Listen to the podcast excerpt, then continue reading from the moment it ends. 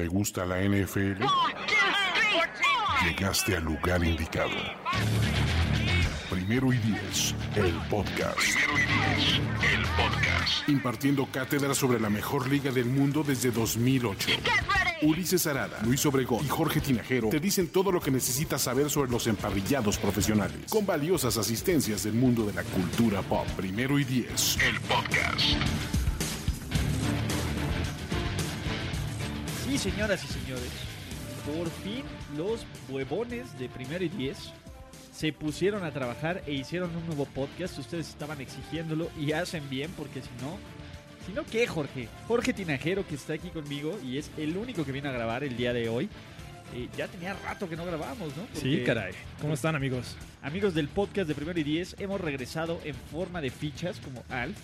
¿no? A nosotros no nos llegan esos sobornos millonarios para estos pseudoperiodistas. Ah, qué lástima, ¿eh? No, no, no apareció mi nombre en esa lista. No apareció, Jorge, no apareció productora de... Ah, no, va. Este, no apareció la empresa, la H empresa donde, donde factura Primero y Diez. Y nos equivocamos de deporte nacional, Jorge, el base. ¿Qué onda con el base? ¿Qué onda? No lo sé. Eh, Pero eh, bueno, pero te está recibiendo buena lana, ¿no? Está bien, pues, como debe ser, ¿no? El, el- el- ah, no, ah, esto no es un podcast de política, esto no es un podcast de, de sectas de que te lavan el cerebro, esto es un podcast de NFL. Y a pesar de que estamos hoy a mayo 29, cuando se graba esto, y a 99 días del kickoff NFL 2019, hay de qué hablar. No sé si mucho o poco, pero tenemos de qué hablar porque justo en este, este podcast se planeó cuando Jorge y yo estábamos comiendo un rico corte de carne, como, como, esos, como esos peces gordos de Wall Street. Ay, Sí, no, no manches. Entonces, sí, mal del puerco. Sí, sí, aquí salen unos eructos y un... es, es parte de- del envenenamiento por carne roja. Pero, ¿en qué está dividido este podcast de Primer y Diez? Primero, vamos a hablar de las noticias más relevantes. Y cuando decimos noticias más relevantes no hay ninguna, pero es de lo que nos da de qué hablar. ¿Cómo no? ¿Cuál? Chris Harris. es relevante. Súper Uno, uno de los mejores cornerbacks de, de la liga. eh, Futuro agente libre 2020. Recibió un aumento. O sea, no podemos llamarle una extensión, es simplemente un aumento para jugar su, último- su última temporada con los Broncos. Prácticamente es el adiós de, de- de Chris Harris. Que se despida con un Super Bowl, ¿no? Broncos Ojalá. favoritos para ganar el Super Bowl. Ojalá. Es así. Eh, también vamos, estamos jugando con este, con algunas secciones que nos gustaría tener, que estuvimos diciendo, como cinco grandes mentiras que nos han dicho en el 2019. Ahí vamos, vamos a ver. Y queremos que ustedes nos manden sus grandes mentiras por Twitter en arroba primero y diez, en arroba George o en arroba Ulises Arada. Eh, ¿Qué más? Vamos eh, a hablar también de quién va a tener mejor año, ¿no? En la temporada, dependiendo, este, y ¿cómo se llama? Con todo eso de que cambiaron de equipo algunos jugadores, eh, polémicas ahí, este, ya, lo- ya se los iremos platicando. Y si nos da tiempo, vamos a empezar a hablar de nuestros rankings de corebacks titulares que ya están publicados en primeridies.com.mx. Los mejores y los peores, como votamos Jorge Tinajero y un servidor. Entonces, empecemos con las noticias de la NFL y una mala Bart Star, Sí, caray, se, se fue. eh, que no debería sorprenderle a nadie. No, no nos eh, llegó como sorpresa. Impacta, impacta, no, no es la, la sorpresa porque no era un tipo pues eh, que estuviera, no sé, en, En plenitud. en plenitud de, de condiciones, ¿no? Creo que ya estaba, tenía algunos 85. padecimientos, tenía más de 80 años. Eh, la verdad, la, la última vez que lo vi, creo que este salió Con Brett Favre. con Brett en Favre, el carrito. Exacto. ¿no? En un partido ya que se les le veía arruinaron los Bears sí. a, a los, a los, ¿cómo se llama? A los Packers. Sí, ya, ya se veía este, un poquito tronado el señor Bart Starr. Y bueno, desafortunadamente eh, pierde la vida. Eh, sin duda, un, un coreback icónico de, de- para estos 100 años que cumple la, la NFL. Para la- ¿no? Sí, y, y digo, la verdad, eh, digo, Bart Starr, que nos deja su efectividad letal en playoffs, ¿no? 9-1 en Sí. playoffs de la NFL, cinco títulos de la NFL, dos de Super Bowl, dos MVPs. Y yo creo que es de estos jugadores, por muy buena que fue esta dinastía de los Packers, creo que no se le menciona lo suficiente, ¿no? A, a Bart Starr, de nuevo, es una, era una época diferente, era un coreback distinto, Sí. pero pues de todas formas, Sí, ¿no? No, eran épocas donde el coreback tuviera que destacar por sus números o por el, el gran juego aéreo. Tenía buen brazo, eh, se, le, se le veían algunas, este, bueno, lo que alcanzábamos a ver de, de aquella los época. highlights, pero él le ganó highlights. dos finales de conferencia. Bueno, él, él y sus Packers a, a los, a los Cowboys. a los Cowboys de Landry. Si no sería el este, trofeo Bowl, Landry. ¿no? Exacto. Si no sería el trofeo Landry. El Jorge. Tom Landry. El trofeo Tom Landry. Imagínate. No suena mal, pero el Vince Lombardi, el, el- el tema medio Italian le, Sí, sí, sí. O sea, la verdad es que en rankings, o sea, eh, se hubiera sonado por, o sea, Vince Lombardi, y digo ya porque lo tenemos como en el, en el, este, ¿cómo se llama? En el inconsciente colectivo, pues es el trofeo. Pero el Tom Landry no suena mal. ¿No? No, El- no, no, pero bueno, ya, lo tenemos muy por eso, sí, claro. ¿no? Y el otro, el, el Hank Stram, ese sí suena malón. El que sería de los El de Chiefs. los Chiefs. Ese sí, el Hank Stram es como el trofeo, ¿qué? Pito Páez, ¿no? El trofeo Emilio Azcárraga. Ah, no, yo creo que le hubieran puesto igual como el, el, ¿Lamar el, AFC. Ajá, No, porque se lo dan al coach. Ok. Bueno, quién sabe, porque Green Bay es- sigue siendo el equipo del pueblo, ¿no? Entonces, pero ¿quién, Ah, quién sabe? ¿no? no, yo creo que sí, se- si le hubieran puesto el Tom Landry, sí hubieran puesto el, el ¿cómo se llama? El Vince Lombardi y el Hank Stram. se vería bastante mal, pero bueno, está bien. Pero fueron cosas que no La son. historia nos llevó a que le llamáramos Vince Lombardi, el trofeo del campeón del Super Bowl. Y bueno, la verdad es que todos felices. Eh, aquella este, época, como bien mencionas, era un- unos Packers dominantes.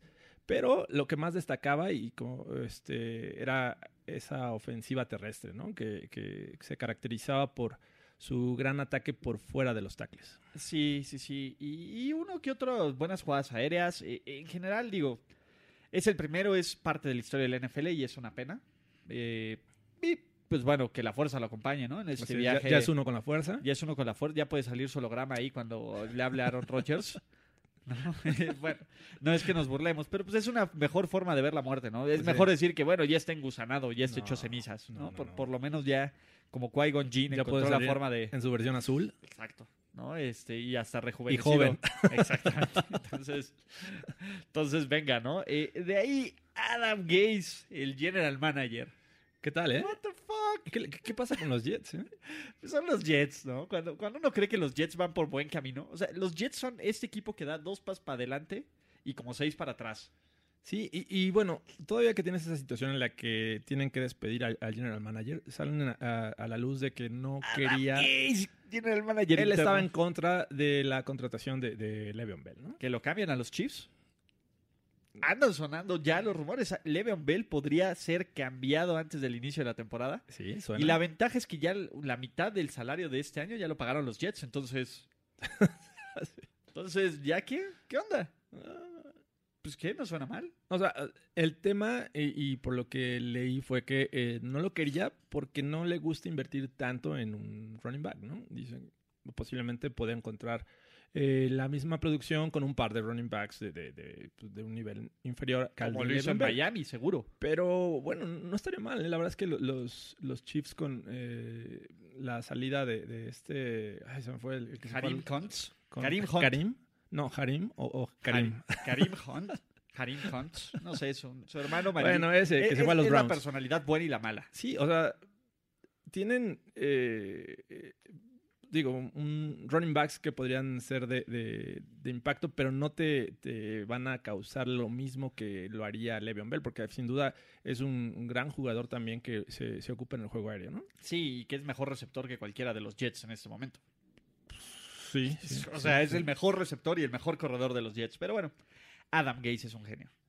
Incomprendido. Y sus caras de, de donde pela los ojos son geniales. madre, ¿eh? Hijo de su madre. A ver, George, imagina que ganas muchísimo dinero que te da para comprarte un Rolls Royce y no solo te da para comprarte un Rolls Royce, te da para modificar tu Rolls Royce, para cambiarle el logo del, del logo del, del hood del Rolls Royce por lo que tú quieras. Por un, por un muñequito del santo de esos que... Por un muñequito del de- ah, de estos de los de plástico Los mal de plástico, con la rebaba. Así, E- con Ese sería bueno.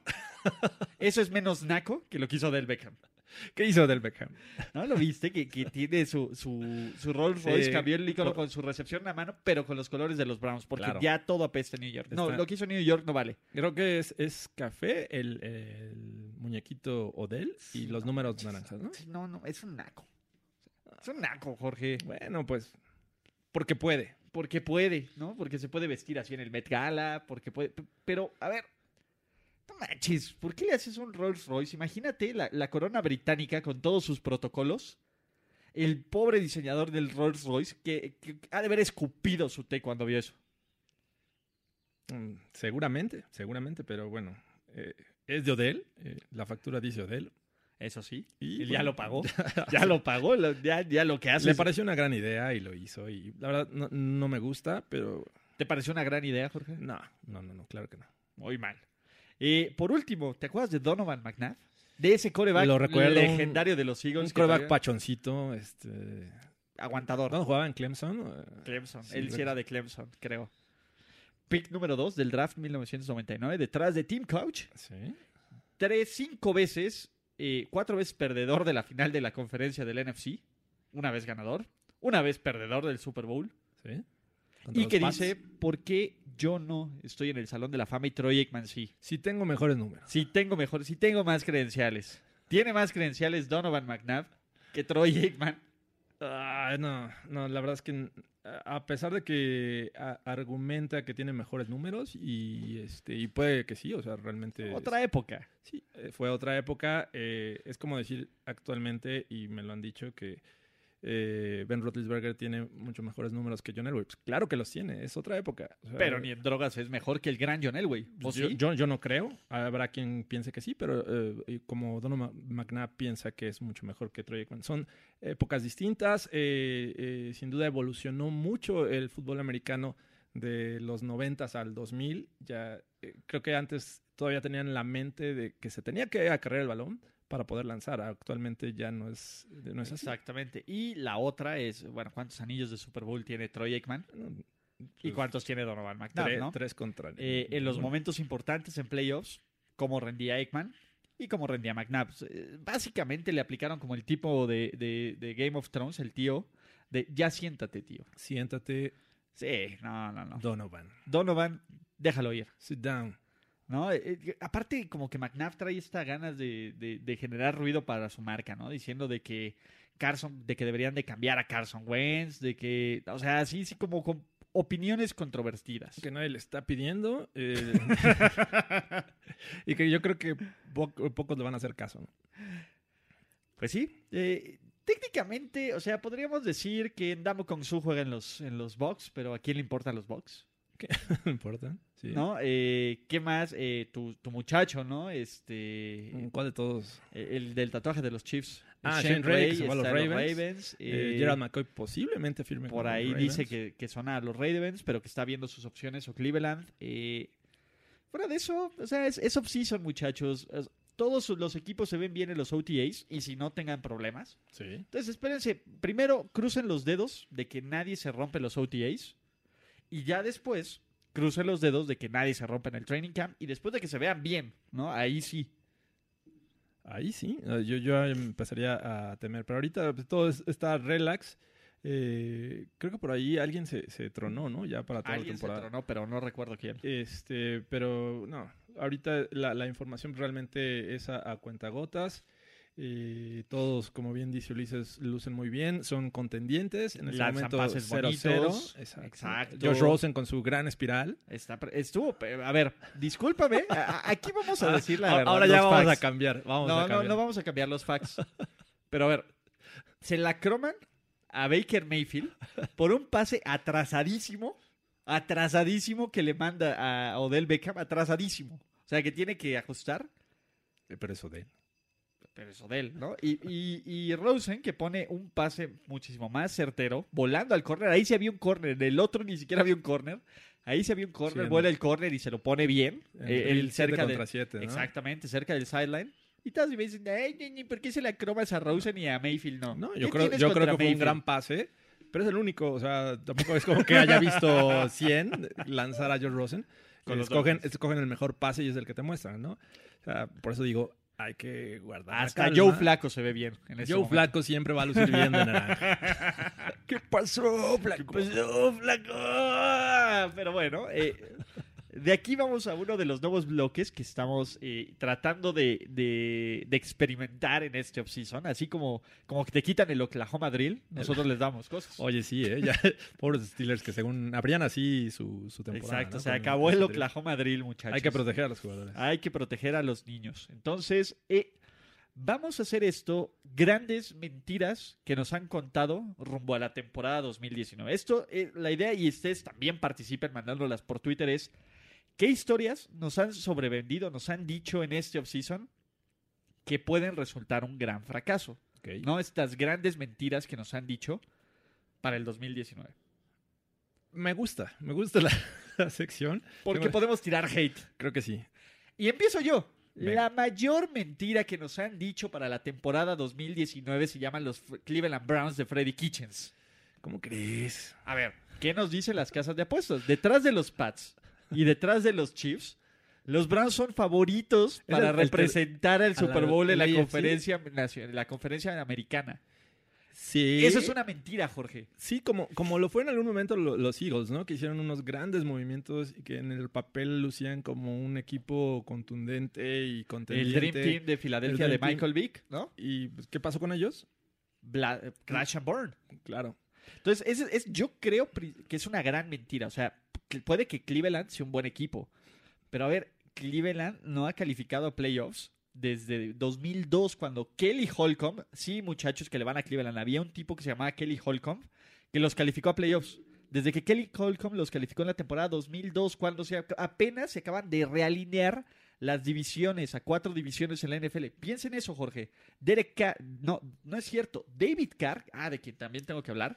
David Carr era coreback novato en ese momento. Y David Carr cree que Montana no está entre los cinco mejores corebacks de todos los tiempos. Por Dios, David Carr, te quiero mucho, pero, dude. Sí, eh, bueno, finalmente cada quien tiene su opinión, es respetable, pero... eh, O está- era top está- 10, está ¿no? como... o Era sea, un top ten. Siento que, que lo hizo con tal de ganar más eh, Ruido. atención, hacer ruido. Como McNabb. Eh, o sea, está diciendo así, incoherencias. así. O sea, ¿sabes qué? Sí lo considero como top 5, pero no lo voy a hacer porque creo que este, esto me va a dar más ruido, voy- me van a hablar de mí. Recuerda que hay veces que mientras hablan de ti, no, importa si sea bueno o malo, pero muchos quieren exposición y se van por el lado negativo. Y No, creo que... Pero, a ver, aunque yo, yo soy generalmente soy muy hater, pero yo también Sí. tengo cierta vergüenza profesional. de, de de- hacer un- de- una predicción de ese tipo. Bueno, Exactamente. Sí, a ver, el tema es, una cosa es ser hater y la otra es ser un completo imbécil. Derek, Dala- perdón, Derek, tú no, Derek. David Carr cruzó esa línea. O sea, o sea, es bien, creo que era top 10, porque no era top 5, era top 10. ujú. O sea, es imposible concebir la NFL y 10 mejor. O sea, ni tú, Jorge, me dirías que Joe Montana no es uno de los 10 mejores corebacks en la historia de la NFL. No, bueno, a- aunque, digo, y creo que lo he expuesto en otras ocasiones, a mí no se me hace como como el mejor Está bien, Joe Montana. O sea, está bien. No, está siento, bien. siento que fue el producto de un gran coacheo. eh, Y de una gran ejecución en momentos de- clave. Y de grandes jugadores a su alrededor. O sea, digo, nada más tuvo a Jerry Rice. Pero- y antes de Jerry Rice, ¿qué ganó? No, nada. Dos Super Bowls. Digo- ah, perdón, perdón, digo, sí, sí, sí, o sea, Antes de que llegara Jerry Rice a los Niners. George Sí, Carr. no, pero, pero el gran, el gran, este, no, no, no, tampoco. Eh, El, lo que, digo, sin duda, el, el que debe tener el mayor mérito es el head coach Bill Ah, no, Walsh. a ver, de nuevo. Pero a ver, Joe Montana es uno de los 10 mejores corebacks de la NFL. Eso, es- Sí, como una sí. verdad Ah, eso, eso, no, eso no te lo niego. O sea, Esa es como una el, verdad. resu- el resultado, eh, eh, ya eh, evaluándolo, Exacto, lo ponen como mejor. exacto, pero esa es como una verdad universal. Sí, claro. Entonces, es como decir que el cielo es azul excepto cuando está contaminado en la Ciudad de México. Sí, con- Es con una verdad. y todo eso. Aunque se- a menos de que seas daltónico. Lo que está haciendo David Carr es bullshit. Y es ruido. Pero bueno. Perdón. Esa fue una gran mentira que nos contaron en 2019. ¿no? Otra gran mentira es que Otra gran mentira, Jorge Tinajero. el pasto del Estadio Azteca va a quedar a tiempo. No, no, no, perdón. Espérate. Es- bueno, eso vamos a analizar. Espérate. Ya tengo miedo. A ver, eh, sí, para empezar, este, acaban de cambiar. ot- otra vez el Azteca va a tener pasto natural. No Que aprendemos. cuando era pasto natural no tenía broncas. Ajá. Pero O sea, sí- sigue estando híbrido. no, van a quitar el híbrido y van a Ok. poner pastito natural. Eh, ese es el, el nuevo objetivo. pon- Exactamente. regresarlo como estaba. Se supone que en 5 o 6 semanas va a quedar y que la gente de NFL y de las ligas va a monitorear eso. Sí, eso no implica que vaya a quedar bien. Eh, nada más, eh, sí les van a estar informando a la NFL y a, a los equipos de, Que nos- juegan en, en el Estadio Azteca eh, de fútbol soccer eh, que.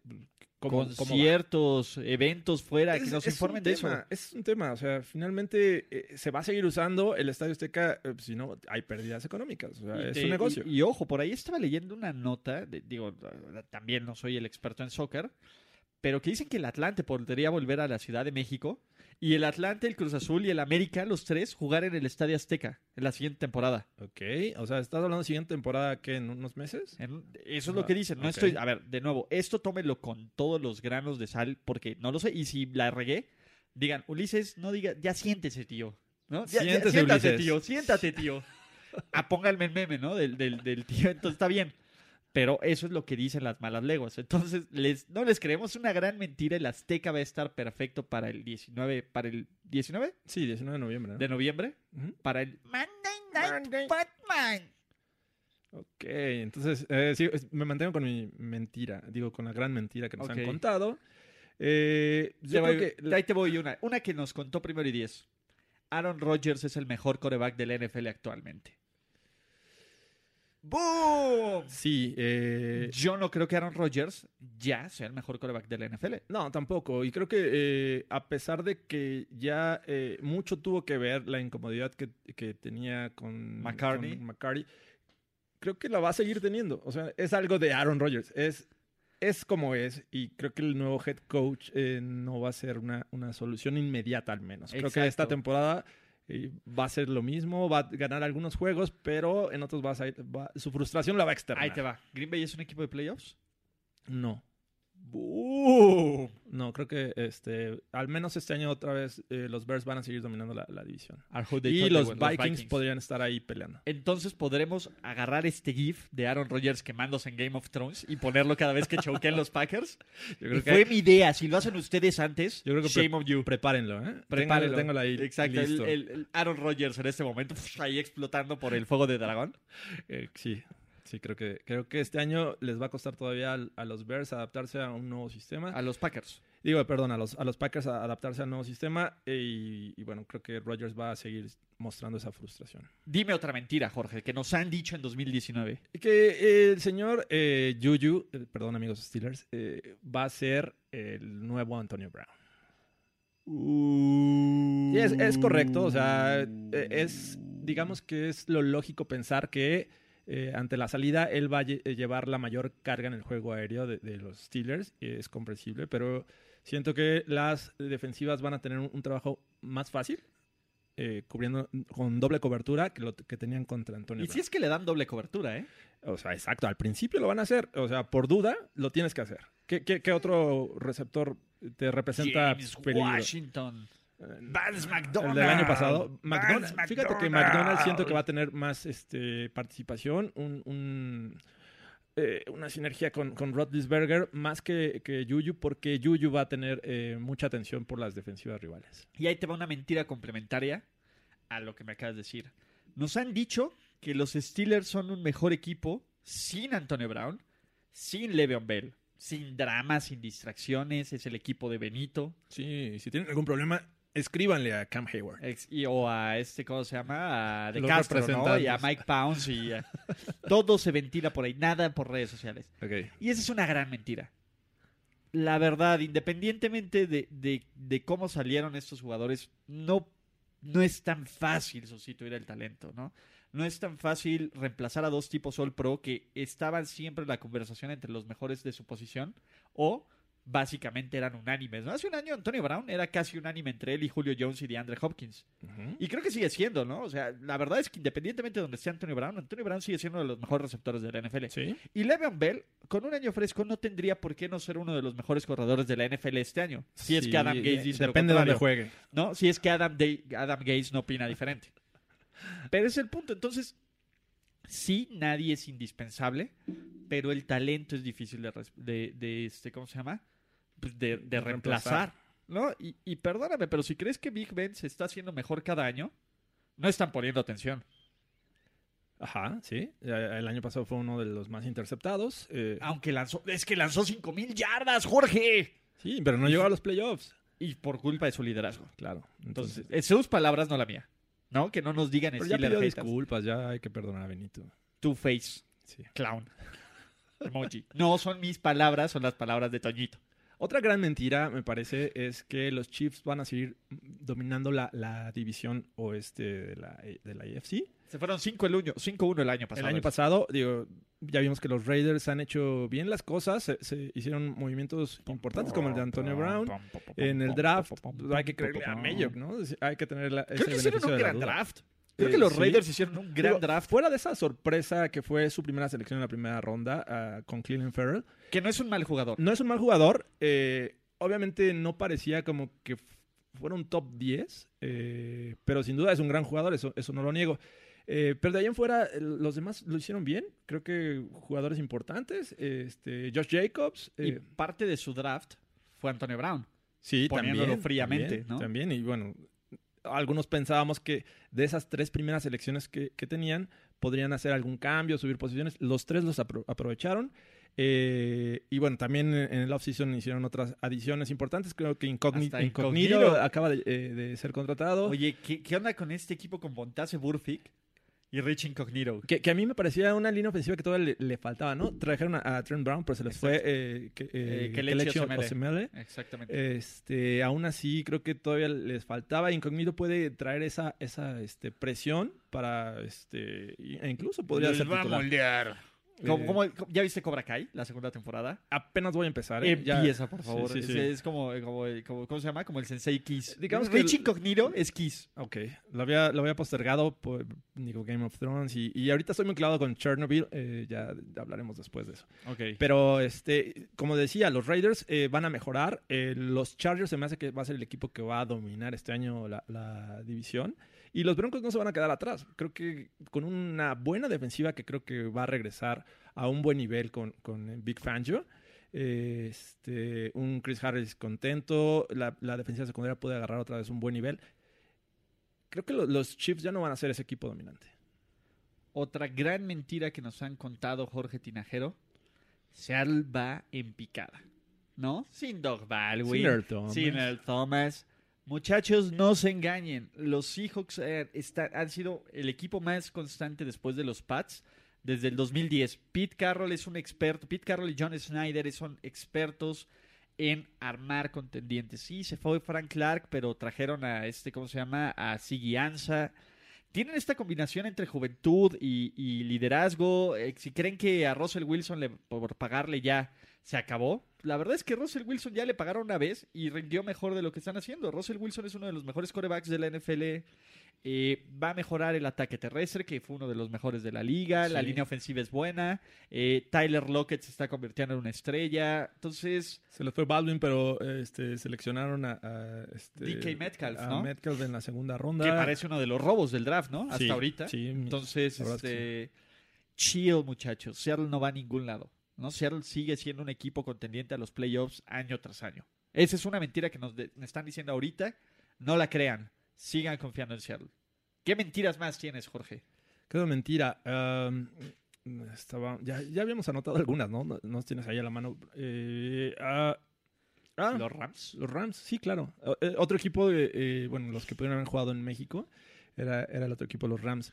Creo que eh, fue una- un one hit wonder. Nos han dicho que este equipo va a seguir ahí peleando, pero creo que los Seahawks van a estar. eh, O sea, los. Rams son contendientes para el Super Bowl. Es una gran mentira Es una gran que mentira. nos han dicho. Sí. Ya no son contendientes para el Super Bowl. No, perdi- perdieron, digo, tan solo Su se, les fue. eh, Todd Gurley es, la es Marcus una- Joyner. Es una duda, este, no sabemos a qué nivel pueda regresar. Dependían mucho, esta ofensiva dependía mucho de- del buen juego de Gurley.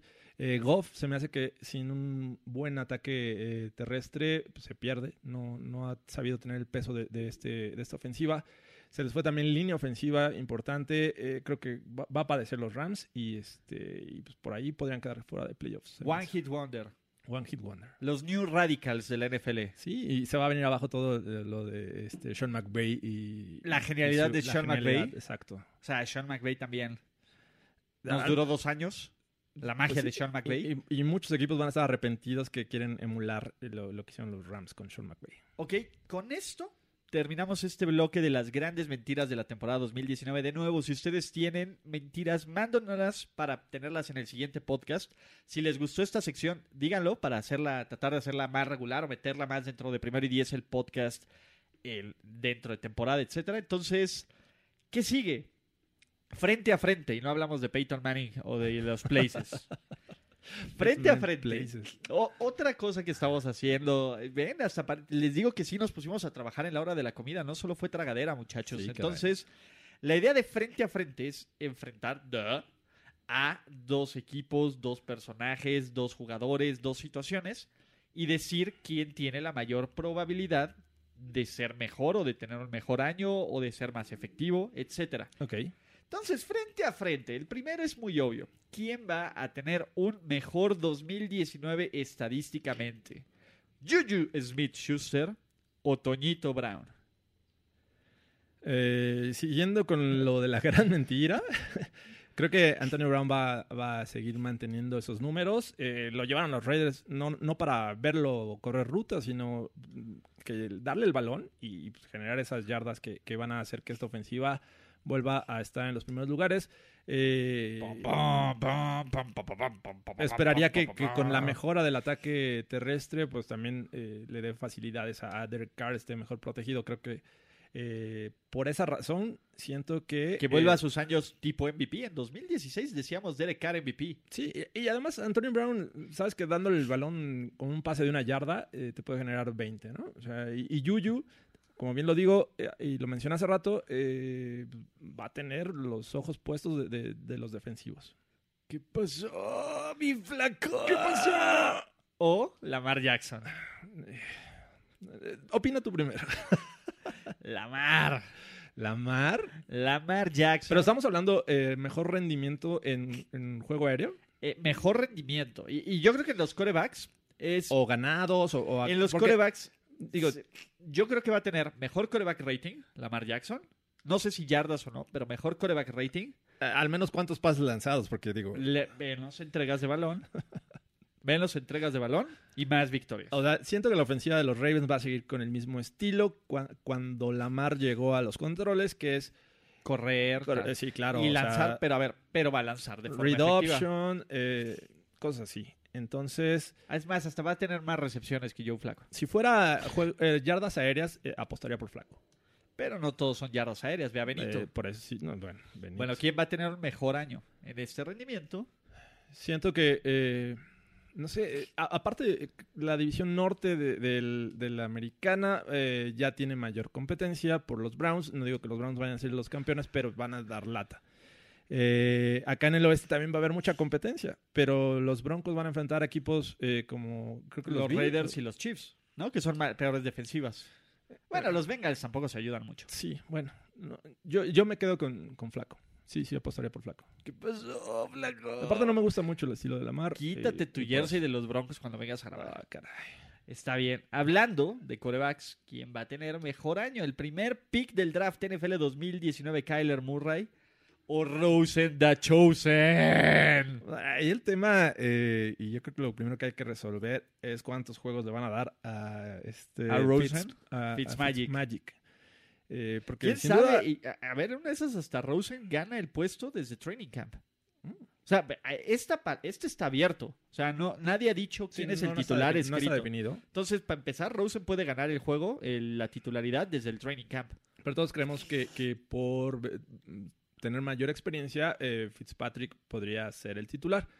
Que, mm, digo, me, Aún así, me con gustaría. 10 me juegos gustaría. de Rosen, ganaría más partidos Rosen que Kyler Murray, con toda la temporada de Eh, Kyler Murray. Pero Mira, bueno, eh, el- en el draft no lo hicieron bien, pero creo que todavía quiero ver el, el sistema que van a implementar los Cardinals y por ello pues, tengo que ir por Rosen, aunque este y eso es considerando que, que va a jugar al menos la mitad de la temporada. sí, hasta la mitad de la temporada de Rosen es mejor que lo que te dé Kyler Murray en cuatro años. Bueno, no. En uno. Ok. ¿no? De ahí, a ver, el puesto por el mejor end de la NFL después del retiro de Gronk, que me le duele la cabeza. coach? Coach, me duele la cabeza. ¿Qué va a ser? Tra- eh, ¿Travis Kelsey? ¿George Kittle? ¿O Zach Ertz? Zach Ertz. Yo creo que eh? Yo, yo tengo a George Kittle como, como el siguiente mejor tight end de, de la NFL. El que impuso el récord de más yardas en una temporada, Sí. el año pasado. Sí, este, y lo hace bien. O sea, el tipo bloquea, eh, algo importante, que creo que Ertz y Kelsey como que les falta un poco. O sea, sí lo hacen, pero creo que es más efectivo Kittle. Y aparte del juego aéreo también lo demostró y sin tener a, a su coreback titular. Siento que yo, yo votaría por Kittle. Yo voy por Ertz. Ertz. Ertz. A mí me gusta Ertz. Hablando de los Eagles, que coreback que jugó en Filadelfia, juega en Filadelfia, va a tener un mejor 2019. Carson Wentz o Big Dick Dick. Eh, eh, el, el tema aquí es, eh, Wentz va a tener mucho mejor eh, cuerpo de receptores. Va a durar toda la Foles. temporada, Wentz. Esa es otra, es otra cuestión. No, no, hay- no inspira confianza en que juegue toda la temporada. Así es que creo que me quedo con Big Dick Nick. Big Dick Nick. Que ex pass rusher de los Chiefs, agente libre, bueno, o cambiado, va a tener mejor año. D. Ford con los 49ers o Justin Houston con los Colts. Justin Houston. Eh, creo que me quedo con D. Ford. eh, por algo que en algún momento se vio también beneficiado, este, bueno, que es algo que pasa, porque va, va a estar este Bosa eh, probablemente ahí y, Sí, y, no y Dee Ford al lado. ¿no? Entonces Sí, creo que Bosa Bosa, no se va, lesiona. va- va a capturar, eh, digo, ya se lesionó, pero supongamos que va a jugar, va, va a eh, captar posiblemente los dobles bloqueos y deje hombre a hombre a D. Ford, eh, lo que podría beneficiarle. Entonces, del otro lado, Justin Houston ya, ya es un tipo pues, mucho más eh, veterano Con Eh, jugar- experiencia. o con experiencia y, y no creo que tenga los mismos números, o al menos que se le acerque a, a lo que pueda hacer D. Ford con, con los Niners. Yo le doy mi voto de confianza a Justin Houston. Mejor, mejor jugador overall en todas las categorías. Pero bueno, está bien. De ahí vamos a hablar con safeties. Earl Thomas llegó a los Seahawks, que diga, a los, a los los Ravens. Ravens de los Seahawks como agente libre. Eric Whittle se fue de los Ravens. Para llegar a los Rams. ¿Qué equipo, qué jugador va a tener mejor año? ¿Earl Thomas o Eric Whittle? Y hay que contemplar que Earl Thomas viene de una De lesión. lesión, exactamente. Entonces, eh, mm, creo que el- la demanda de talento la tienen más los Rams. O sea, creo que aunque tienen buenos eh, cornerbacks, eh, siento que se le va a exigir más a Whittle y ya no lo veo tan, tan bien o a un buen nivel como lo solía estar. Eh, eh, y del otro lado, con Thomas, eh, pues, va a estar rodeado de, buenos jugadores en una defensiva que, pues, le gusta este, estar ahí contendiendo co- como una de las mejores de la liga. Entonces, yo, yo me arriesgo a poner mi voto con Earl Thomas. Muy bien. De ahí, por último, running back has-beens. Con el retiro de Marshawn Lynch, pues son has-beens, ¿no? bueno, quién sabe. A ver, ¿qué? qué, qué, ¿Qué qué? corredor veterano Ajá. va a tener mejor temporada O con mayor 2019? ¿Adrian Peterson con los Redskins? ¿O Francis de Tank Gore con, ahora con los Bills? Ah, pues mira, por un lado tiene eh, en Gore a LeSean McCoy, que está a un... A una lesión, A una- de, una de- lesión. de- de quebrarse forever. Y pues del otro lado eh, regresa, bueno, más bien regresa, va a hacer su aparición Darius Guys, que fue un, un jugador un novato del un- año Un pasado buen talento ahí, ajá. de LSU. Entonces, eh, siento que va a tener menos participación Ad- Adrian Peterson, aunque demostró que todavía tiene eh, gasolina en el tanque. Por el otro lado, Gore, pues es un tipo que, que sigue mostrando Que es un Hall of Famer. Sí, Punto. o sea, y sigue aportando y sigue subiendo posiciones en, en el ranking histórico de, de yardas por, por tierra. Entonces, eh, tengo que apostar por Gore. Se me hace un tipo duradero este, y, y constante. Ok. Con esto cerramos frente a frente. También o- díganos qué les parece. Manning ¿no? versus Manning. Manning versus Manning. Frente de Pay, Pay contra Pay. Archie contra Pay. Es momento, como se los prometimos, de dar nuestro raciocinio de nuestra tan criticada por Ricardo de la Huerta lista de los 10 mejores corebacks de la NFL. Y tenemos las votaciones aquí de Jorge y mías, ¿no? Y el overall. Entonces, vamos a ver qué pasó, ¿no? Ok. ¿Qué, qué pasó aquí? Entonces, el mejor coreback del consenso. Pero, Y- a ver, antes, antes de, de ir, Ok. ¿cuál- ¿cuáles son la... la- ¿Qué coreback quisieras al frente Ujú. en tu, para tu equipo Sí. en 2009, en 2019? O sea, no estoy diciendo que eh, sea el mejor de la historia o el mejor de la actualidad. Simplemente, ¿a quién le va a ir mejor en 2019? ¿A quién, ajá, ¿a quién quisiera, si tú tuvieras una franquicia con todo armado y tuvieras que ponerle un coreback, Ajá. Quién sería tu primera, segunda, tercera y décima opción? Ok. ¿Vale? Venga. Con base en eso, eh, per- permíteme.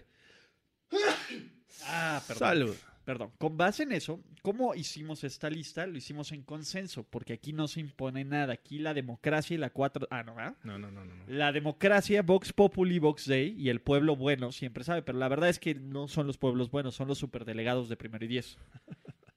que es Jorge Tinajero, Miguel Ángeles es conocido como Formación Escopeta, Carlos Mercado, nuestro editor, y un servidor. Votamos y con base en eso se ejercieron puntos, como los rankings que hacemos cada año con año. Ya, ya deben de saber el drill los veteranos, los nuevos hay que explicarlo.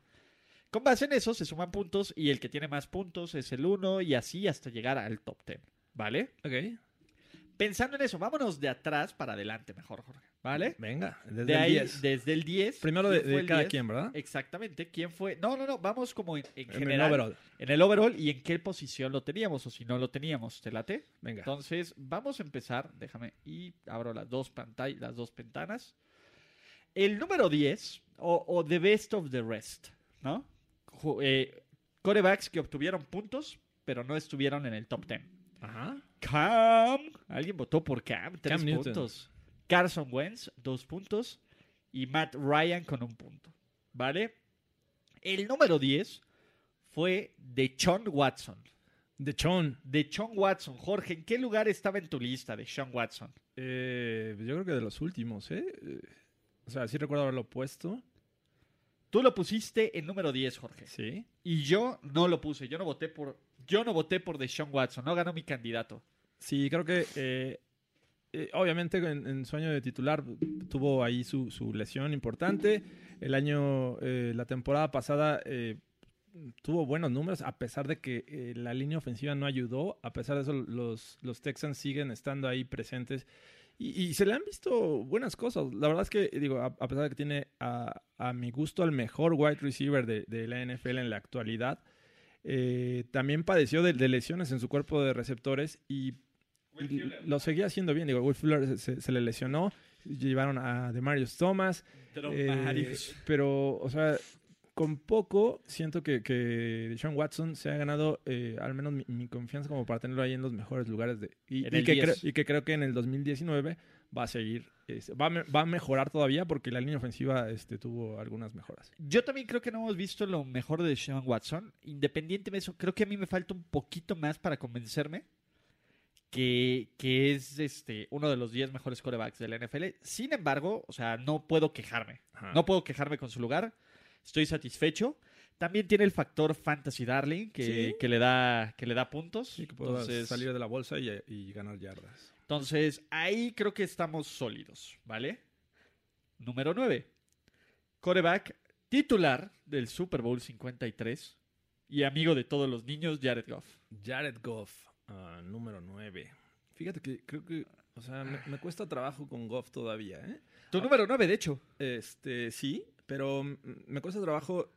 Es- no encuentro ahorita todavía alguien eh, todavía mejor que él en, ese, en esa situación.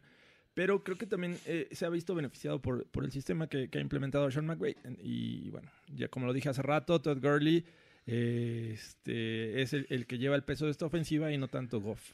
Aunque le vi, le vi algunas muy buenas jugadas el Ah, año no, pasado. claro, empezó, de hecho, la mitad de la temporada, cuando Cooper Cup estaba mejor. sano, jugó muy, muy bien, ¿no? Pero también, también como jugó, vimos un- unos juegos de Jared Goff muy malos. Claro, el Super Bowl. el Super Bowl y el juego contra los Bears, ¿no? Creo que fueron las dos. Y a mí me causa un poco de estrés poner a Jared Goff y no poner a Carson. Y, y en una lista y que no esté Carson Wentz. Personalmente, Mm, yo creo que Carson Wentz es un mejor coreback que Jared Goff, independientemente de las lesiones. Sí. ¿no?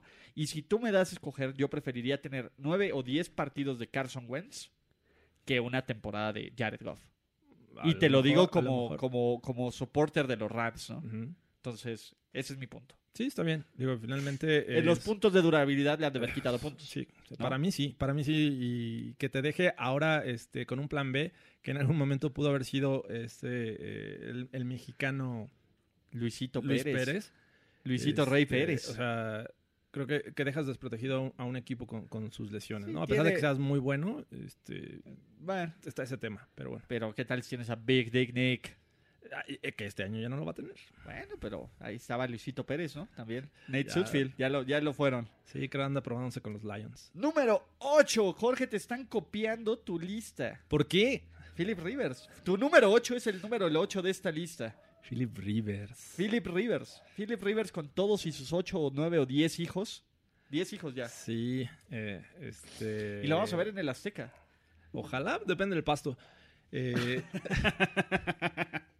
o- ojalá lo, podamos ver. La verdad es que eh, me gusta. O sea, es, de esos corebacks eh, que en la actualidad son de los más veteranos, pero que nunca ha podido siquiera llegar al Super Bowl. Es una máquina de, yardas, eh, tiene buenos wide receivers, le, regresa este, su tight end, este Henry, este año. Entonces creo que para mí es un top 10 del 2019. No lo sé, yo... ah, Philip Rivers me causa mucho conflicto. Mi problema es, es bueno, es un tipo bueno, es un buen tipo, es un buen coreback, hasta que llegan los momentos importantes. Sí, sí, bueno. O sea, hay- finalmente estuvo a un paso del Super Bowl en algún momento Eh, sí, con Eh, Tomlinson. pero no, nunca tuvo oportunidad de ganar ese juego. No. No. Eh, ese es mi punto. A ver, No, el año pasado pensábamos que iba a ser un gran Que iba a dar batalla. los Pats. y fue, una, fue un robo. Y solo fue una serie ofensiva y, y ya, y se acabó. se despidió. Sí, Entonces, ese es, mi, ese es mi gran problema con Philip Rivers. O sea, al final, yo no he visto la suficiente grandeza de Philip Rivers para tenerlo. Tan, sin embargo, tú lo pusiste en 8 y yo lo endiosé en 6. ok. Sí, seis, bueno, para mí se me hace alto, pero bueno, está bien. Pero bueno, vale. Eh, no sé, a lo mejor nos calla a todos la boca y, y hace otro hijo y en el proceso de que hace otro hijo llega al Super Bowl, ¿no? Que sería lo que le faltaría a Philip Rivers. Número 7, Ben Roethlisberger. Y aquí viene la primera gran explicación. ¿Por qué me lo pusieron tan bajo?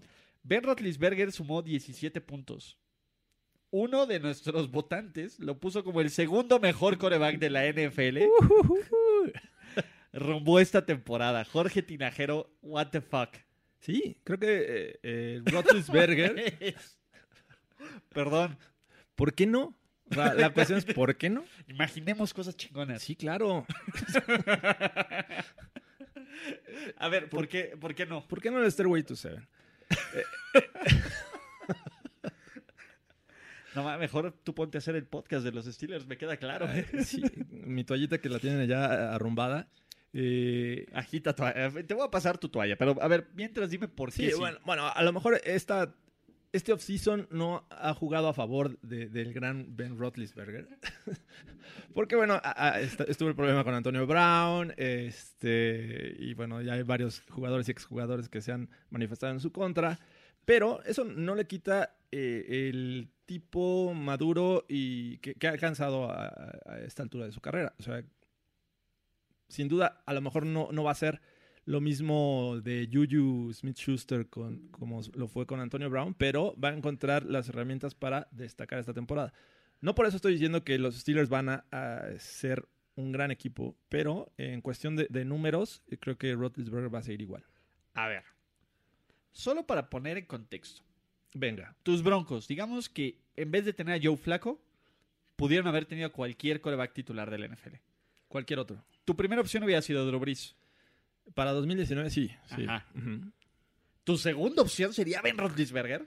Pues no, hay- a ver, ahí No, ya, me- ya me eh, estás cambiando no, no, el escenario. no, no, no. No, tú me sí, estás sí, diciendo sí. que Roethlisberger es el Yo- segundo mejor coreback es del NFL para 2019. Es el que creo que, eh, estando en las condiciones actuales, va a destacar. A eso me refiero. No, no que si yo lo tengo en otro equipo, pues va a No, seguir no, no, pero a ver, es el segundo mejor core- va a ser el segundo mejor coreback del NFL en 2019. Eso es lo que me estás jugando, diciendo. jugando los Steelers. No, o no sea, que en si las lo- situaciones actuales. Sí, si, si yo lo pongo en los Broncos, pues puede cambiar la situación. Más que Tom Brady, más que Andrew Locke, más que Patrick Mahomes, más que Aaron Rodgers, sí, más que Russell Wilson. Sí, en 2019 sí. En 2019. Así es. ¡Wow! Vamos a platicar al final de esta temporada y van a decir, George, Tenía razón. tenía razón. Porque las playeras de George son idiotas se acabaron. Ya no hay. en contexto, es que mira qué bien cosieron el idiota. Este, ¿cómo se llama? Yo lo puse en 8. en 8 Roethlisberger. En 8 Rotlisberger. Ok. Eh, Miguel Ángel Eses, Formación Escapeta, lo puso en 10. Y Carlos Mercado lo puso en 7. Muy bajos, ¿eh? Por- O sea, te emocionaste. De hecho, por eso está en 7. Si no, estaría más abajo de nuestro ranking. Número 6. Sería, sería de los este, menciones honoríficas. Nah, sí, estaría como en el 10 o en el 9. A ver. Andrew Locke. Con 23 puntos. Andrew Locke está fuera del top 10. Te diga, del top 5. Y yo no sé por qué, Jorge. Yo tampoco sé. Andrew Locke es tu coreback 4. Andrew Locke es mi coreback 5. Andrew Locke es el coreback 6 de Miguel Ángel Eses. Y es el número 6 de Carlos Mercado. Solo que alguien se emocionó poniéndole en 2 a Rotlisberger. No, no, no. Mira, eh, Locke en 4 se me hace bastante bien. Pero Creo- Locke en 6. Bueno, yo bueno, lo puse en final- 4. finalmente quedó en 6. Ajá, yo lo puse en 5. Tú en 4. Por eso yo lo puse en 4. Y, y el overall fue en 6. Fue en 6. Ok. Eh, yo, yo lo consideré en 4 porque creo que eh, esta eh, relación que tiene con, Frank Reich le benefició el año pasado. Hicieron buenos movimientos en el off-season este, en 2018. Eh, creo que eh, este equipo me gusta como para que sea alguien que se ponga este, a pelear por el título de la, de la conferencia americana. Y creo que gran parte de eso puede ser gracias a, Andrew Locke. Por eso creo que lo, lo merece en, en mi lista estar en el 4. Ok, número 5. Patrick LaVon Mahomes, el actual MVP de la NFL. Sí, creo que yo lo puse como en 6, ¿no? Patrick LaVon Mahomes, tú lo pusiste en 5. 5. Yo lo puse en 7. Miguel Ángel ese lo puso en 4. Y Carlos Mercado lo puso en 5. No, estamos, o sea, el más alto fue Miguel Ángel Eses, el más bajo fui yo. Por mi tema de, tengo una muestra muy pequeña de Mahomes. Mahomes Sí, no- claro. no, va a contar con su mejor receptor. La, va a haber un daño extra de las defensivas para, para, exacto, para analizarlo. No sé si con todo eso en contra sea el sorprendente coreback de 50 touchdowns y, y 5000 yardas que nos mostró y que nos agarró literalmente a todos por sorpresa. Sí, o sea, sin duda el año pasado fue la sorpresa. eh, este, eh, sobre todo para aquellos eh, que creíamos que Mahomes iba a ser un quarterback regular. Creo que eh, una de la- las ventajas que tiene él es que cayó en el equipo indicado con Andy Reid, que ha demostrado que en sus equipos no necesita ese gran quarterback. Sí hace cosas, eh, este, digo, más allá de lo que las defensivas esperan, y creo que eso es lo que le ha ayudado. Tampoco creo que vaya a ser tan malo eh, este, en 2019, por eso lo, lo puse en media tabla, pero este tampoco meto las manos porque vaya a ser lo mismo que en 2018. Eh, Yo dudo, o sea, realmente podría apostarte mis acciones de primera y diez, que no lo voy a hacer, a que no va a repetir su temporada de, de, de, 2000 de 2019, ¿no? Eh, eh, la verdad es que estadísticamente es muy complicado que tenga que vuelva a tener un gran año. Sí, que vuelva a tener un año así. Entonces, el punto es que tampoco creo que los Chiefs van a ser tan buenos, ¿no? Los Chiefs fueron uno de los overachievers del año pasado. sí. Y, como lo dije, eh, la división se va a cerrar, eh, va a haber más competencia eh, y bueno, eso va a hacer que, que los Chiefs eh, bajen, bajen un poco el nivel. Sí, no, no, no esperen los supernúmeros. Y no esperen que todo les salga bien a Kansas City como, y a Mahomes, ¿no? Como los pases sin ver, los pases de zurda, los Hail Marys que rescató Tyreek Hill, el, el cuarta oportunidad y 14. Chill, muchachos, ¿no? Sí, Número 4. El esposo de Ciara. no me digas. Russell Wilson. Señoras y señores, me siento indignado que Russell Wilson esté en el 4. Bueno, no. Sí, Es un top 5. es un top 3. Yo sé, obviamente el 4 es el. Pero creo que Russell Wilson necesita ser más. Este, ¿Cómo se llama? Más- necesita más respeto, pero te voy a decir algo. No, La verdad es que te voy a decir algo. eh, así como tú pusiste a Benito en 2, Carlos Mercado puso a Russell Wilson en 2. Mira, Míralo, se le hace el segundo mejor en 2019. Y no estaría mal. Yo lo puse en 4. Ok. Jorge Tinajero y su odio lo pusieron en 7. Mi odio. Tu odio es desmedido. O sea, es y Miguel apuesta. Ángel Eses lo puso en 5. Es una apuesta eh, que hago con los corebacks recién pagados. Eh, regularmente bajan un poco. A lo mejor, como bien dices, eh, Russell Wilson ha demostrado que a pesar de que le pagan... Y es la segunda vez sí- que le sigue- pagan. Sí, bueno, obviamente. Pero la gran mayoría de los corebacks suelen bajar. Se sienten como más confiados. Este, su primer año en contrato, este, bajan un poco su nivel y, creo que fue la apuesta que hice con Russell Wilson este año. Yo creo que Wilson va a seguir siendo de los líderes del NFL en quarterback rating. El pases profundos, precisos, preciosos. A mí me encanta Russell Wilson. Entonces, digo, yo lo puse en 4, que es el lugar que está. Lo pongo en 4, pero subiendo a 3-2. Número 3, Jorge Tinajero. Eh, Aaron. Hey, Aaron. Eh, el conflictivo y tóxico Aaron. Tóxico. Toxiquísimo, ¿no? De acuerdo a... ¿A quiénes fueron? A Greg Jennings. Sí. ¿A quién otro era?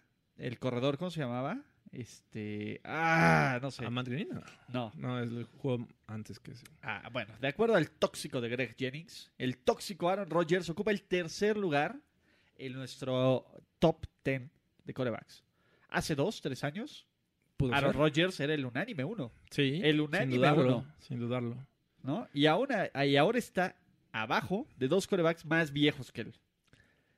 Viejos los cerros, Jorge. Estamos hablando de Tom Brady y, Y de Drew Brees, Drew obviamente, Brees. ¿no? Eh, sí, bueno, también el tema de todo lo que ha salido a la luz, de, de su forma de, de ser en el vestidor y fuera de él, eh, de no tomarse una cerveza al hilo como. Ah, no puede, güey, no puede. ah, Brady sí fondea. Brady, Brady eh, fondea. Matt Stafford, del rival divisional, también lo mostró ahí en redes sociales. Eh, Sí, no, ya, ya que no pueda fondear con sus linieros. sh- O sea, sí, sí. Brett sí. Favre lo hubiera hecho. Ah, no, este, Brett Favre agarra tres la, chelas. la botella. No, Brett Favre agarra tres chelas así. No, no, no. O la abre acá, ¿te acuerdas de los que le hacen acá? De... El, el agujero acá en el fondo de, de la lata. Exacto. Este. y, se avienta- y, se, y se rompe la, la lata y la. Bueno, se, se- ¿cómo se llama? Se apachurra la lata Sí. en la, cabeza. Obviamente, sí, así. eh, sí, no, o Brett sea, Favre conmocionado, semana uno. hay, hay muchos factores que podrían, podríamos hacer, nos podrían hacer dudar de lo que va a hacer Aaron Rodgers. Y uno es el, el cambio de head coach. La, la- salud, ¿no? La durabilidad. La du- durabilidad que lo mostró el año pasado, eh, bueno, y otras temporadas. Entonces, ya no es esa figura que, que le apuestas eh, ciegamente a que va a ser el mejor. Creo que hay muchos factores, muchos ifs de- que ya eh, rodean a Aaron Rodgers. Y la otra es que creo que ya vimos lo mejor de Aaron Rodgers, ¿no? Yo creo que. Yo Ya- creo ya que no es un ya- joven, exa- tipo. No, no, yo creo que ya es un coreback que ya alcanzó su techo y que ahora ven declive. Vamos a ver qué tan pronunciado es el declive, ¿no? Muchos corebacks han logrado mantener el. ¿Cómo se llama? El, declive, el declive, este, muy paulatino. Muy soft, muy- ¿no? Y hay otros que de plano de un año en otro, como PayPay. O sea, sin duda, sin duda Rodgers sigue teniendo ese, ese gran brazo. No, y sí, claro. Y la movilidad y el play action. pero a lo lo- mejor ya, ya pasa por los temas de, de qué tanto le emociona jugar. Sí, o ¿qué sea, tanto prefiere le irse de doble a Game of Thrones. Eh, digo, finalmente es... es no sé, ¿Cuestiona su ah, liderazgo, Jorge? Sí, creo que sí. Ok, yo también, pero este, ¿quién, quién es mejor líder? ¿Benito? ¿O, Por algo puse a Benito en segundo lugar. Es, el líder es casi dueño. Así nos vemos eh, al final de la temporada 2019. Exactamente. Entonces, eh, sí, yo lo puse en tres. Ahora sí que me copiaron la lista. Eh, Miguel Ángel ese lo pone en tres. Eh, Carlos Mercado, fan de, ha sido fan de los Packers, lo pone en uno. Wow. Entonces, Homer. Homer, tú lo pusiste en seis. Sí, Te pegó, ¿eh? Te pegó Sí. que, no se pudi- que no pudiera fondear. Aunque hicimos este top 10 mucho antes de eso. antes del fondo. Sí, no, no creo, creo, creo que ya no creo en Aaron Rodgers. O sea, es, es lo que pasa. Y bueno, el cambio de head coach eh, también es un factor que, que considero para que sea uno de los mejores este 2019. Rodgers con 31 puntos. Me voy a quejar amargamente del 2. Thomas Edward Patrick Brady. Dude. ¿Qué más tiene que hacer Tom Brady para ser el uno en nuestra maldita lista? Nada, yo creo, yo creo que ya, o sea, a- aunque siento que los Pats van a seguir eh, siendo los contendientes ¿Qué en, quarterback en la tiene- conferencia, Tiene mayor posibilidad que Tom Brady de llegar al Super Bowl. eso no te lo voy a, no te lo voy a negar. o sea, Ninguno. es- ninguno. Es lo que estoy, eh, por eso estoy empezando. Aunque los Pats sigan siendo contendientes en la conferencia americana, creo que eh, es indudable que el tiempo eh, en algún momento lo va a afectar. El tipo va a empezar eh, con 42 años. eh, ju- de aguacate. No. ¿Cuántos años tienes, Jorge? Estoy organizando dos, tres y... Es este, los de Ayotzinapa. Ah, no va. No, no, no. Uno, dos, tres. Uno, dos, tres por Ayotzinapa. Ah, no, por... por... No. Sí, 18. Entonces, eh, Ay, ¿a poco no nos extrañaban? Ven, Ah, ustedes piden esta clase de contenido de calidad y nosotros... Jorge, llevamos casi una hora grabando podcast. ya, de hecho, ya casi. Este, siento, siento que ese factor eh, tiempo en algún momento le va a pesar. Y, digo, 42 años, casi 43 de, de Tom Brady.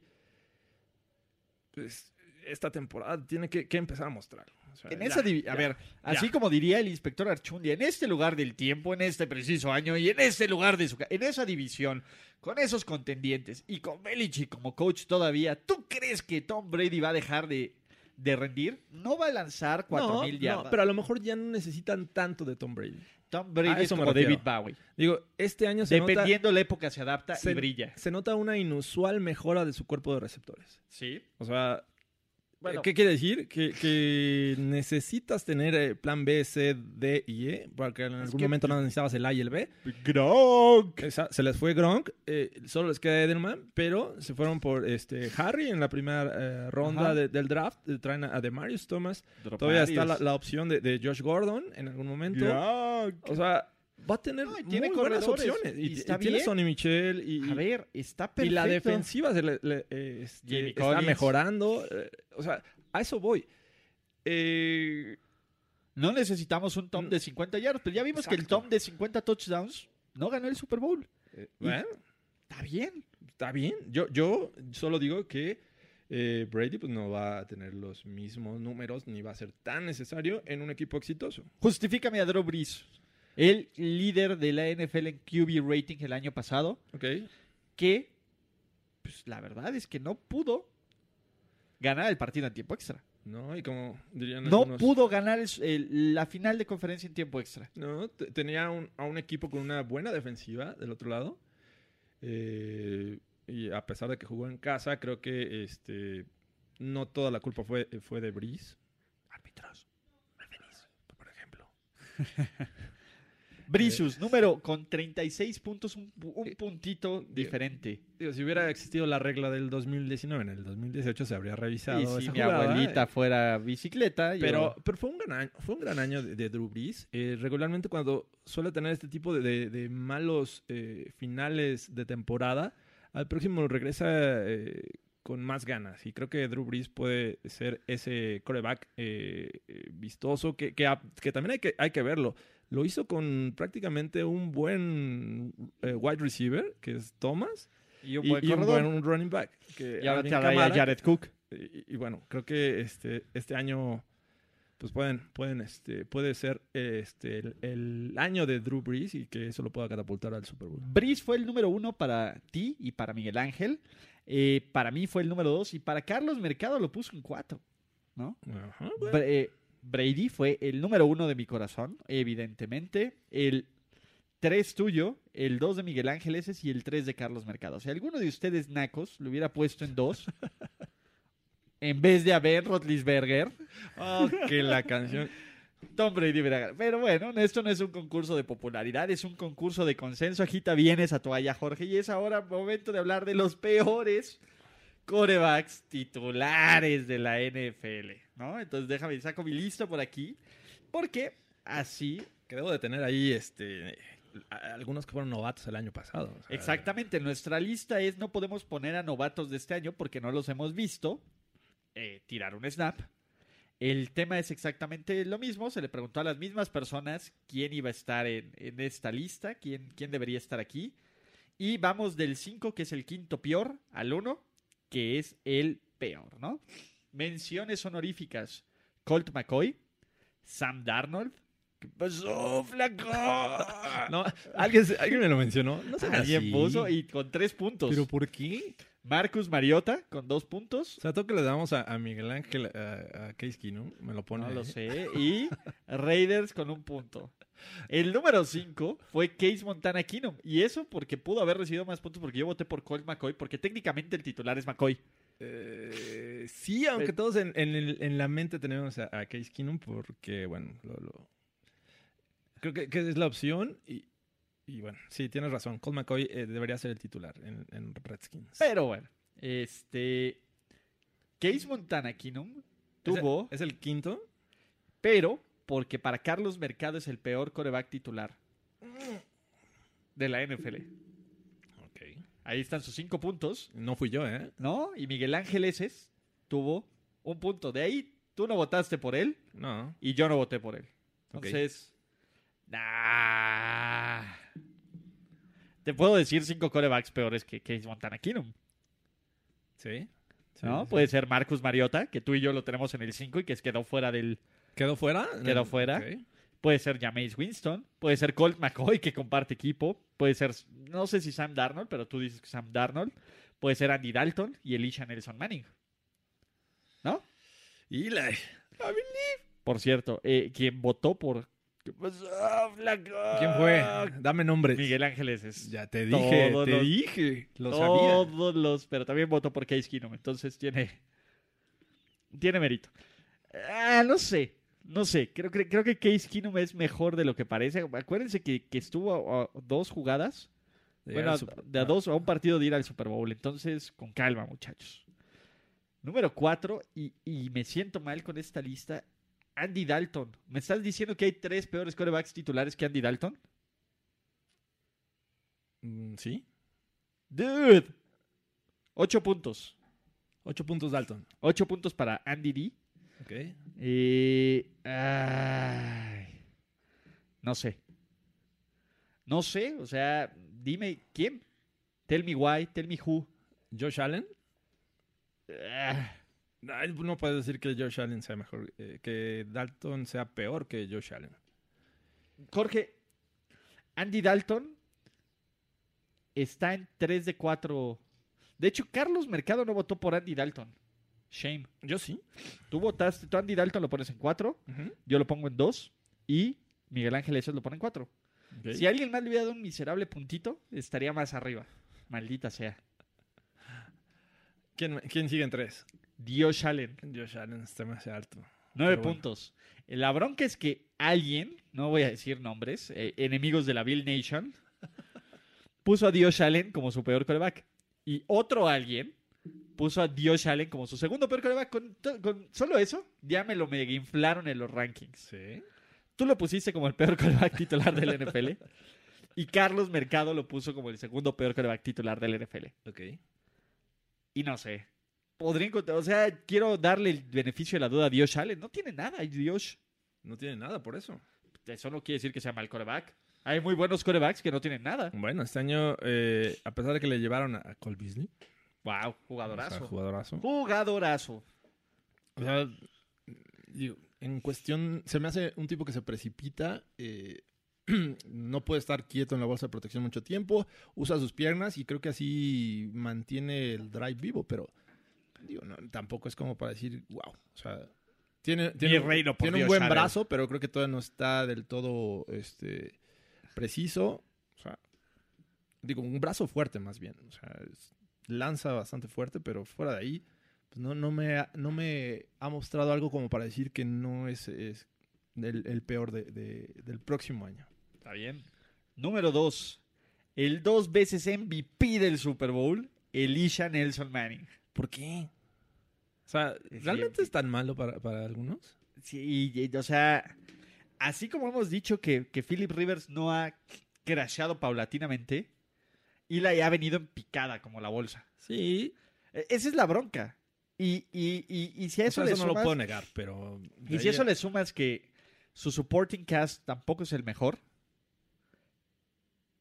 y que es el rey de la intercepción, de la intercepción estúpida. O sea, estás hablando que es el segundo peor. Es el segundo peor. O sea, bueno, ¿quién es el, el peor? Jameis. Sí, o sea, yo creo que lo puse en el segundo. O sea, yo puse O a Eli. Darnold Yo puse a Eli en el 1. Y puse a Jameis en el dos. en el 4. Tú pusiste a Jameis en el 2 y no votaste por Eli. No, es que Eli no se me hace eh, uno de los peores cinco. Miguel Ángel puso a Jameis en 1 y a Eli en 2. Ok. Y Carlos puso a Jameis en 3 y a Eli en 4. Creo que lo que todos podemos estar casi, o sea, para mí, solo para mí, podemos estar casi de acuerdo es que Jameis y Eli se van ahí. O sea, a mí, a mí, o sea, está cerca, pero no es el último, los últimos cinco corebacks. Eh, digo, pensar en un Eli o Joe Manning- Flaco. No, pues prefiero a Joe Flaco. ¿Qué pasó, Flaco? O sea, y a final de cuentas, en algún momento en sus carreras han, han llegado a la cúspide, eh, han ganado Super Bowls. Eh, En playoffs, Eli o Flaco. eh, yo prefiero a Flaco. O sea, Flaco Flaco 2012. eh, o, o antes. O sea, la verdad es que desde que llegó Flaco a la liga, llegaba a Ganando playoffs y como al menos siempre. uno. Eh, y, y ese 2012, pues obviamente Flaco fue eh, Montanesco. montanesco. Esa es la verdad, vean los números, no es, no es hate ni overreaction. Sí, sí, es, es- fue, fue muy bueno. Que, que de ahí llegaron lesiones, eh, llegó una baja de juego. Llegó Flaco. Pero, pero también eh, la calidad en cuanto a su cuerpo de receptores también fue bajando. Y, y hay que recordar que muchas lesiones eh, tuvieron sus tight ends y, y bueno. Eli, bueno, al final, al final de cuentas, tampoco es como que haya sido siempre un gran coreback. O sea, ha sido un Playoffs, manager, machine. eh, se, se Playoffs, transforma machine. en los playoffs. Mejor que Aaron Rodgers en playoffs de pero, calle. pero temporada regular ha padecido. Esa, esa temporada. A ver, de- te voy a decir, ¿quién es en mejor? 2007 empezó ¿Quién es 0-2. mejor en playoffs? ¿Eli o nuestro número uno de los corebacks ratings? Drew Brees, ¿a quién preferirías tener en este momento como tu coreback si tu equipo está en playoffs? ¿Eli o Brees? En este momento, En este momento, así a, a pesar de la piltrafa que es Eli. no sé, o sea, no sé, ahí está, la palabra mágica es no sé, Jorge. o sea, O sea, dudarlo, me, me tendría que quedar con Breeze. El- el- digo, es, es pero te cuesta trabajo decirlo. cuesta trabajo así rápido, pero eh, tendría que apostar por Breeze. Está bien. Pero esa es la magia de esto, Jorge Tinajero. Que, que Eli es otro animal en playoffs Pero- y, es, y es el animal que lo va a meter al Hall of Fame. Eh, Digo, la, la tendencia en la actualidad con los quarterbacks es eh, eh, los veteranos son ahorita los que dominan. Digo, tienes Tom Brady, tienes a Drew Brees, eh, Roethlisberger, tienes a Philip Rivers todavía con, con bastante capacidad. ¿Qué? Joe. Aaron- Joe Flaco. Ah, Jorge. No me acuerdo cuando veía jugar ese novatito de Joe Flaco. Ese Joe Flacco. Allá por los grandes tiempos de la Universidad de Delaware. Pues no, no, no te engañes, Jorge. Pero bueno, Jameis. Tenemos dudas con Jameis. Creo que Jameis. Y la bronca de Jameis no creo que sea física. Creo que es un coreback mentalmente que no está. que es como Jamarcus mentalmente. O sea, Jameis lo veo, veo muchas similitudes Jamar- Jamarcus, excepto la adicción al Purple Drank, ¿no? Pero. Sí, eh, la verdad es que nunca ha, ha tenido. Tienes a Mike. Evans. O sea, ni siquiera dices, ¿a quién tienes? Tienes a Mike Evans. Mike Evans debe estar entre los mejores receptores del NFL. Sí, de hecho, se nos olvida Mike Evans porque juega con Jameis. Sí.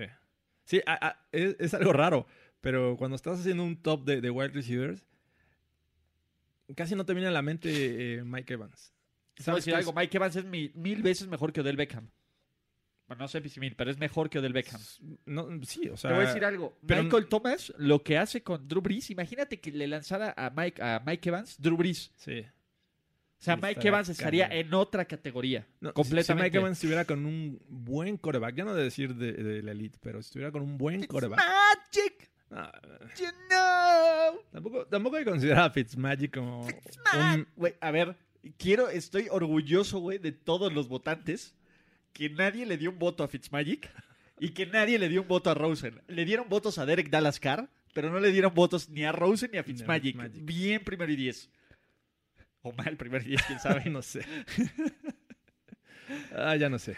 Pero bueno, o sea, o- ojalá y... eh, digo, finalmente eh, no buscamos estar de acuerdo con ustedes. Es, es una opinión que, que nos viene. Vamos, eh, vamos a ver quién tiene la razón. al ¿Qué final del opinan año. ustedes, no? Sí. Vox Populi, Vox Day. Eh, de nuevo, ¿Cuál creo es su top 10? que Sus top- últimos cinco. sus últimos tres, ¿no? Si, si es Eli o Jameis. A ver, si tu vida dependiera de un drive de un coreback, ¿a quién le darías el balón? ¿A Eh. Jameis o a Eli? Ahí la claro. Huevos. Sí, Es ahí- una gran pregunta. Si tu vida dependiera. eh, mi campeón de... de- No, no, tu campeón. Exactamente. Trial by combat. Trial by touchdown. ok. ¿No? Si tu vida dependiera de que Eli o Jameis, del que avanzara más lejos en un drive, con el mismo equipo, coreback, Sí, eh, bueno, aparte, digo, cabe mencionar que, que con Eli Manning, a mí me parece que es un tipo que se deja influenciar por el entorno. Y Odell Beckham era alguien bastante tóxico para, para el, el tipo de carácter que tiene Eli Manning. güey, tóxico tiene que ser la palabra del 2019. Tóxico. Tóxico. Entonces, era un tipo tóxico para, para el tipo de, de carácter de Eli Manning y... y Para lo 2000 tierno que era eh, Eli. Sí, pobre cuate, ¿no? El Es como un 2000 conejito de, de Disney. Adopta un Eli. Este, creo que el 2019 va a ser un, un quarterback más relajado y por eso no se me hace como que, que deba de estar entre los peores, pero bueno, cada quien. Team, Team Eli. Team Eli. ¿Quién va a tener mejores números, Eli o Sterling Shepard? Que diga, No, este, Odell. este, Odell o Sterling Shepard. Ah, Sterling Shepard, Mike Marwords. no, no, no. Mm, No. Porque va a convertir. Mira, La- a ver, ¿quién va a tener mejores números? ¿Jarvis Landry o Odell Beckham? Bueno, ahí yo creo que Odell. ¿Odell? O sea, Odell ¿Más va- que Jarvis Landry? Sí, No. ¿En Cleveland? sí, Ok. sí, creo que sí. Bueno. Bueno. Está bien. Bueno. Nos podemos seguir aquí otras dos horas, pero Pero, ¿no? Ya les grabamos un podcast. eh, disfruten. eh, díganos, síganos en el Instagram. Estamos poniéndonos las pilas en primero y diez. Ahí es primero con letra I, con letra y 10 con número. Está bueno el Instagram. eh, síganos en Twitter, redes sociales. Ya viene, este, pues ahora sí que la temporada de Fantasy. Estamos preparando algunas sorpresas. A todos los que fueron, la última vez que fue lo del pinche gringo. Gracias a los que nos acompañaron en el draft. Jorge, gracias por tu cobertura del draft. Bien cool. gracias. ¿Qué está mejor, Dallas o Tennessee? Eh, o sea, como en Para draft, a- para ciudad, para sede del draft. Eh, como sede ¿Tú del qué draft, preferiste? ¿Qué te gustó más? Ah, me gustó más eh, Tennessee y creo que eh, orientado para el, a- para el fan. O sea, fue, fue en la calle, eh, en la calle principal de. Nashville, al lado los bares a, a reventar y al final de cada día había un concierto. Este, digo, de, De de- puro la country, ciudad de la música. De puro pinche country, puro... era, veías llegar, por ejemplo, el viernes yo ya este, iba saliendo de- de- del, del lugar de, de medios, de ahí de la zona del draft, y la gente iba llegando porque iba a estar eh, McGray o algo así se apellida, Tim McGray, eh, que según lo anunciaban como un ganador de- del Grammy y creo que una figura principal del country. Este, iba a dar concierto al final de- del viernes, de- del draft del viernes. Entonces eh, la gente iba llegando eh, a reventar eh, toda la zona de- del, del downtown de Nashville. Eh, en cuestión de experiencia para el fan fue, fue bastante padre porque en Dallas fue en el estadio, acababa el, el día Y ya. y cada quien a su casa. O sea, con eso me dices que tienes fe en Cleveland 2021. Eh, tengo fe en Las Vegas. No, no, no. bueno, a ver, Las Vegas es, es indiscutible. De hecho, Jorge, te temo decir que te hemos quitado la acreditación. No me venga. No, de hecho, tú te vas a ir a trabajar. Yo me voy a ir a echar Sí, desmadre. es un tema, eh, o sea, la verdad es que sí es una frieguita, este, divertido porque lo disfrutas, pero pues, no deja de ser frieguita. Eh, pero yo creo que Las Vegas va a estar padre eh, y, y dejan eh, la medición o, o la comparación alta con, con respecto a Nashville. No sé cómo, cómo vaya a ser Cleveland porque finalmente tienes primero a, a Las Vegas, que creo que también va a ser eh, algo que, que va a estar de lujo, esperaría que estuviera de lujo. Porque, digo, ya, ya dejaron un, un parámetro, eh, eh, no sé cómo estuvo en Filadelfia ni en Chicago, eh, que finalmente también fueron como, creo que en Filadelfia fue el lugar abierto, Chicago Ajá. era teatro, este, pero creo que hicieron bien, bien las cosas. Buen anfitrión. Kansas City 2022. El- ese no sé, no sé. Este, El atasque va a estar bueno. La neta, ¿sabes qué? Yo, es más, podría ir a Kansas City, podría ir por ese ambiente y por un juego al Arrowhead y no hay otra cosa que me obligaría a ir a Kansas City en la vida. O sea, creo que la NFL se ha enfocado y lo ha hecho bastante bien en cuanto a crear esa expectativa para el fan en un momento en el que no hay juego. O sea, Sí. wow. O sea, lo han convertido en, en una fiesta.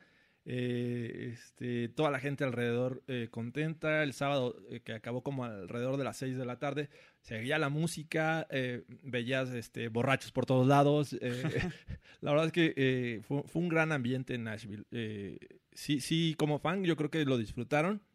y pues, lo veías, o sea, se sentía el ambiente. Entonces, Dallas no tanto, fue en el estadio. hasta el momento me quedo con Nashville. Yo esperaría Las Vegas que lo mejoren. Y Cleveland tiene tiempo para prepararlo y sobre todo los, los Chiefs, ¿no? Que, que por ahí creo que se los dieron dos años después de Cleveland porque creo que tienen Una- un tema ah, con, la- dos con años. el aeropuerto. 21-23. Este, Y parece que 21-22 será Boston. están, están todavía compitiendo. Creo que incluso Denver estaba ahí. Este, eh, Green Sa- Bay. saquen la eh, mota. sí. imagínate la fiesta. Carl.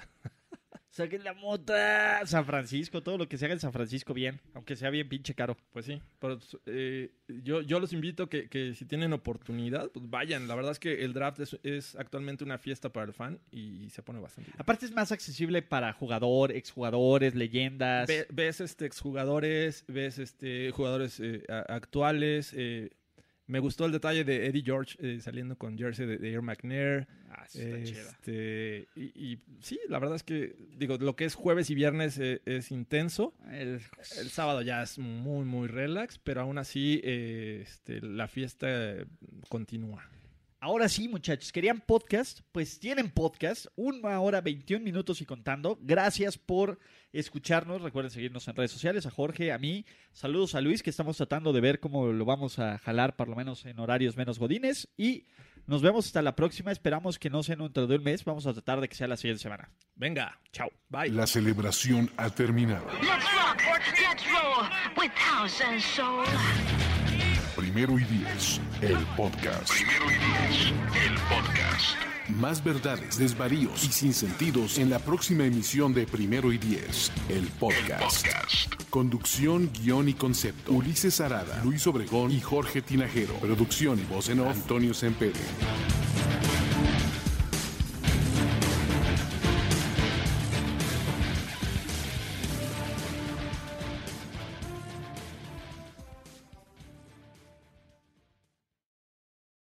Lucky Land slots, you can get lucky just about anywhere. Dearly beloved, we are gathered here today to. Has anyone seen the bride and groom? Sorry, sorry, we're here. We were getting lucky in the limo and we lost track of time. No, Lucky Land Casino, with cash prizes that add up quicker than a guest registry. In that case, I pronounce you lucky. Play for free at LuckyLandSlots.com. Daily bonuses are waiting. No purchase necessary. Void where prohibited by law. 18 plus. Terms and conditions apply. See website for details.